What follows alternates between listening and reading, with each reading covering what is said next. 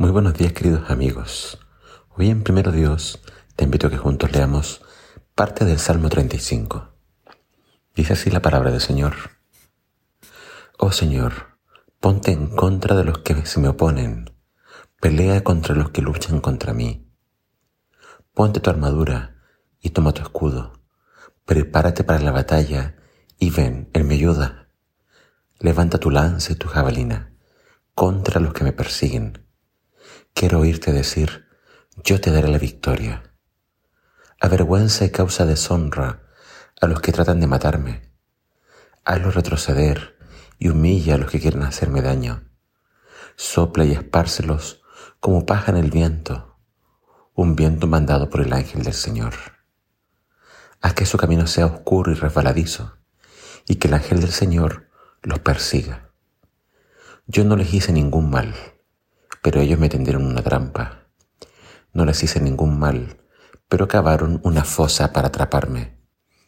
Por eso, que la ruina les llegue de repente, que queden atrapados en la trampa que me tendieron, que se destruyan en la fosa que cavaron para mí.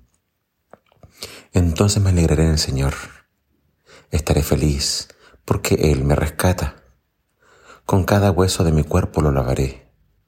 Señor, ¿Quién se compara contigo? ¿Quién otro rescata a los indefensos de las manos de los fuertes? ¿Quién otro protege a los indefensos y a los pobres de quienes les roban? Testigos maliciosos testifican en mi contra y me acusan de crímenes que desconozco por completo. Me pagan mal por bien y estoy enfermo de desesperación. Sin embargo, cuando ellos se enfermaban, yo me entristecía me afligía a mí mismo, ayunando por ellos, pero mis oraciones no tenían respuesta. Estaba triste como si fueran mis amigos o mi familia, como si me lamentara por mi propia madre. Pero ahora que yo estoy en dificultades, ellos se ponen contentos. Con aire de triunfo se unen en mi contra. Me ataca gente que ni siquiera conozco. Me calumnian sin cesar. Se burlan de mí y me insultan me gruñan. ¿Hasta cuándo, Señor, te quedarás observando sin actuar? Rescátame de sus ataques feroces. Protege mi vida de estos leones. Después te daré gracias frente a la gran asamblea. Te alabaré delante de todo el pueblo. En este salmo, que claramente es un salmo imprecatorio, vemos a David pidiendo que el Señor lo libere y le haga justicia de sus enemigos. Quiero destacar tres puntos de esta oración. Nuevamente en esta oración David invoca la ayuda del ángel de Jehová. Dios le pide, eh, David le pide a Dios que él pelee por, por, por su siervo. Que, de forma poética lo describe como un guerrero, con armadura, con lanza en mano. Y David entonces pide que sea Dios a través de su ángel que lo libere.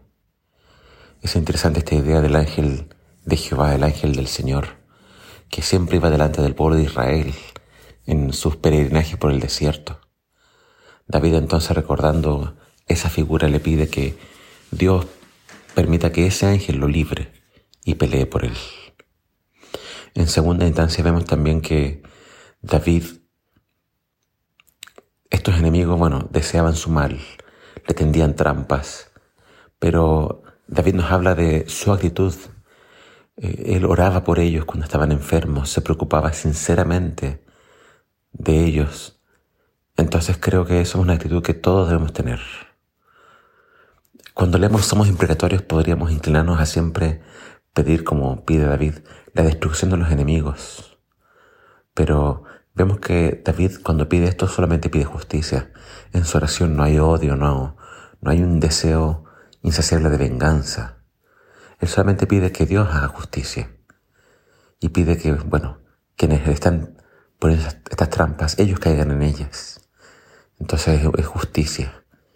Pero la actitud de David era, antes de que esto ocurriera, él oraba por ellos. Por tanto, eso es algo que todos nosotros debemos tener en cuenta antes de pedir destrucción o justicia, buscar hacerles el bien a nuestros enemigos. Y por último, en esta oración, en el Salmo 35, vemos que David nuevamente promete alabar al Señor por su liberación. Es decir, que toda oración, que toda pedido de justicia, pedido de liberación, siempre debe acabar en la alabanza, es decir, una vez que Dios nos libre y nos haga justicia, no debemos seguir siendo los mismos. Debemos ser personas agradecidas que van delante del Señor y les cuentan a otros lo que Dios ha hecho por ellos. Que todo lo que Dios haga por nosotros sea una razón para alabarle y para estar siempre agradecidos con su bendición y protección.